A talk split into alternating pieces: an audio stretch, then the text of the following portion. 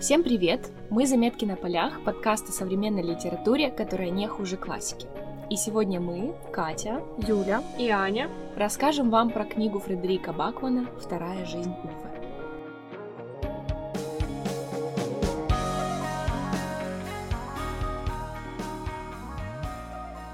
Фредерик Бакман — это скандинавский писатель. Он э, вырос на юге Швеции.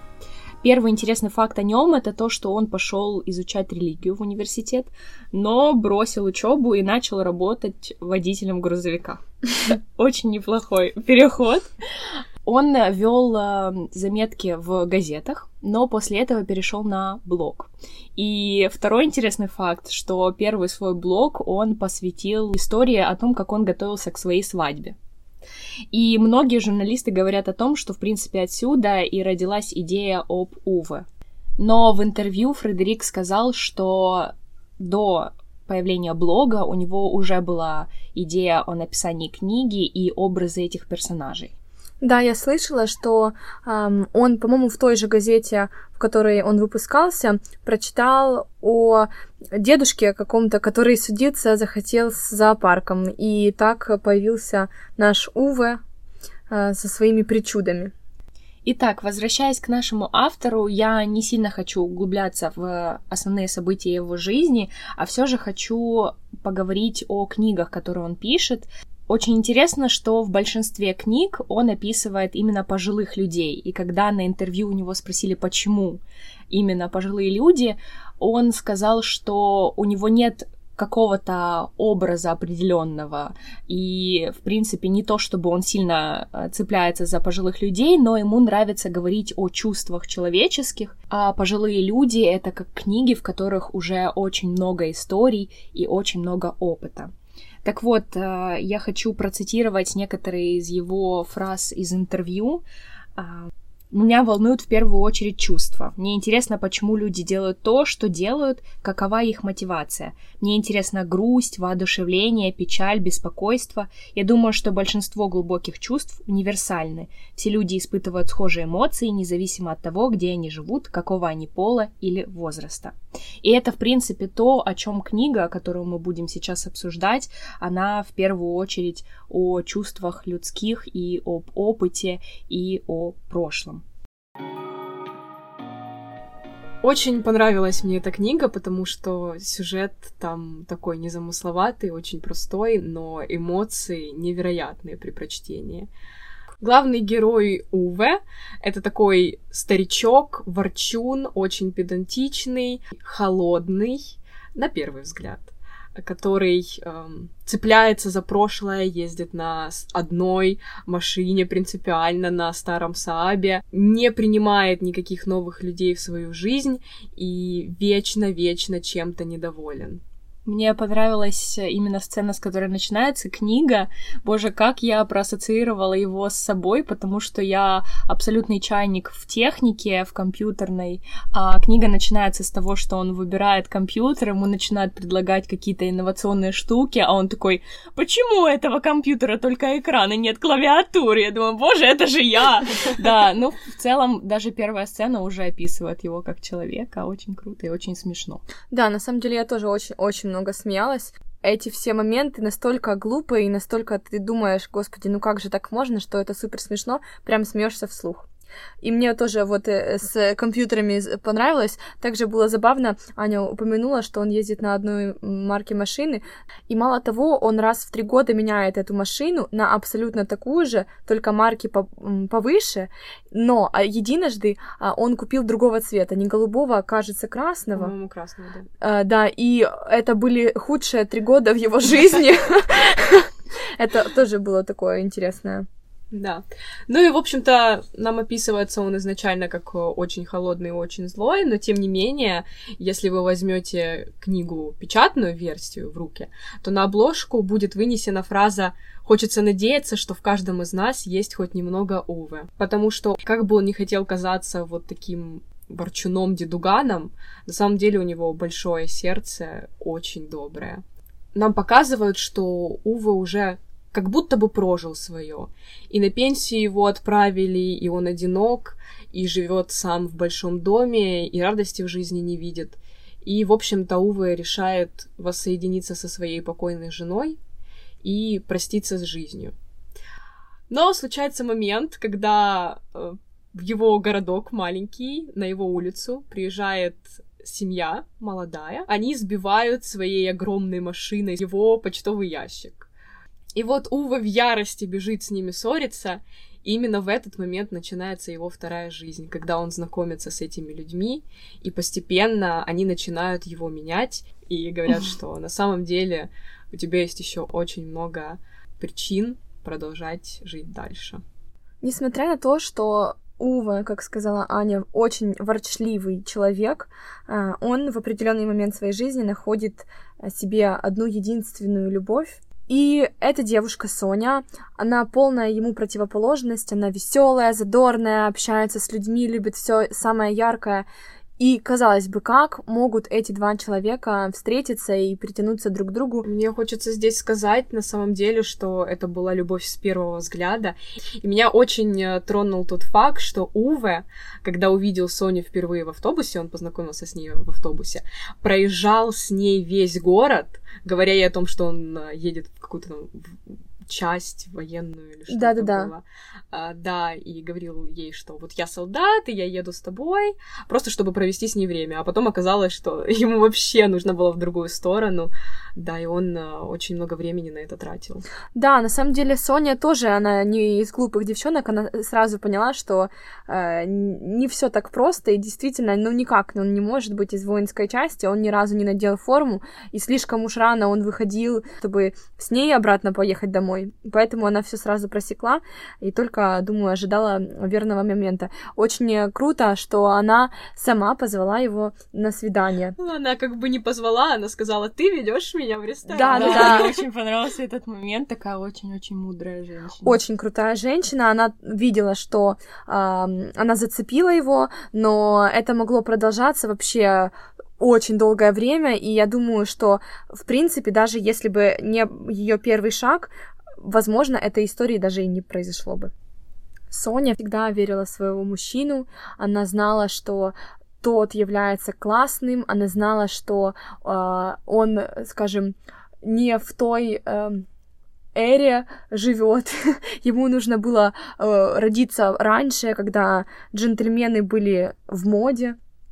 И э, она знала, что она действительно за ним как за каменной стеной. Хотя э, многие ее подруги говорили, да что ты вообще в нем нашла? Он такой секой, он прямо ужасный, ты должна найти себе еще получше. Она всем говорила, нет уж, нет уж. Э, очень был милый момент, э, когда он принес ей цветы, она не ожидала от него, от такого скупого на эмоции, такого сильного проявления своей влюбленности. Блин, Ува на самом деле такая бусинка. Я прям читала и умилялась э, с каждого его поступка какого-то, даже когда он бурчит, это все, все равно очень-очень мило. Да, просто ему очень сложно выражать эмоции, и это его проблема. Но, тем не менее, он старался делать все, чтобы Соня чувствовала себя любимой.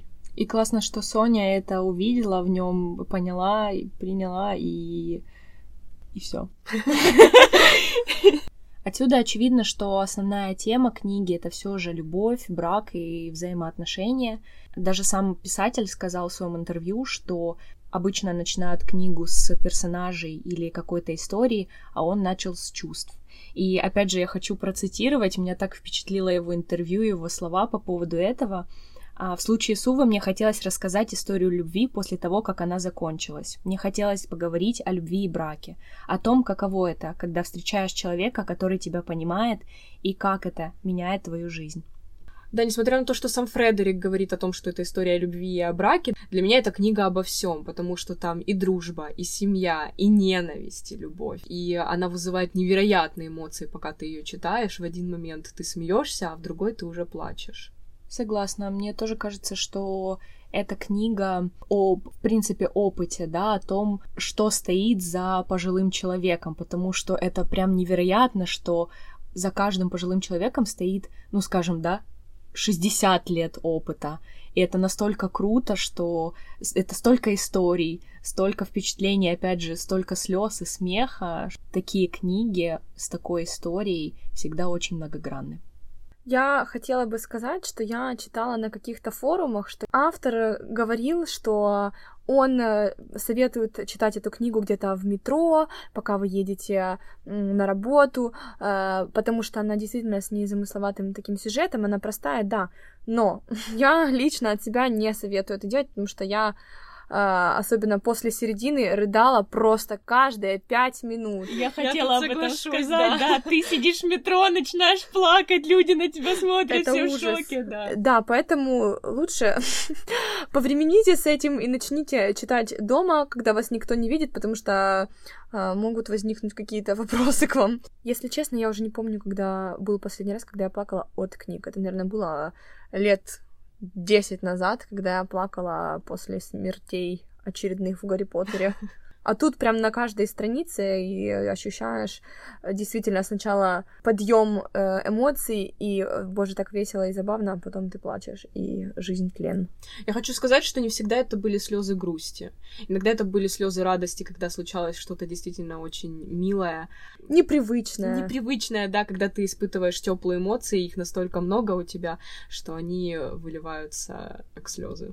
Мне очень понравилось, что вначале автор сделал такую крутую крутую вещь, как показать его супер скрытным, супер злым дядькой, с которым все конфликтуют, а чуть позже, с течением времени, мы понимаем, насколько он мягкий, и все эти э, милые события заставляют нас эмоционировать еще больше, и э, я прям ощущала, что в другом случае я бы не плакала так сильно. Девочки, я сегодня буду без возмущений, о, конечно. Да, обалдеть, как это возможно. На самом деле были какие-то моменты, которые меня смущали в книге, но тем не менее положительные эмоции все это перекрыли.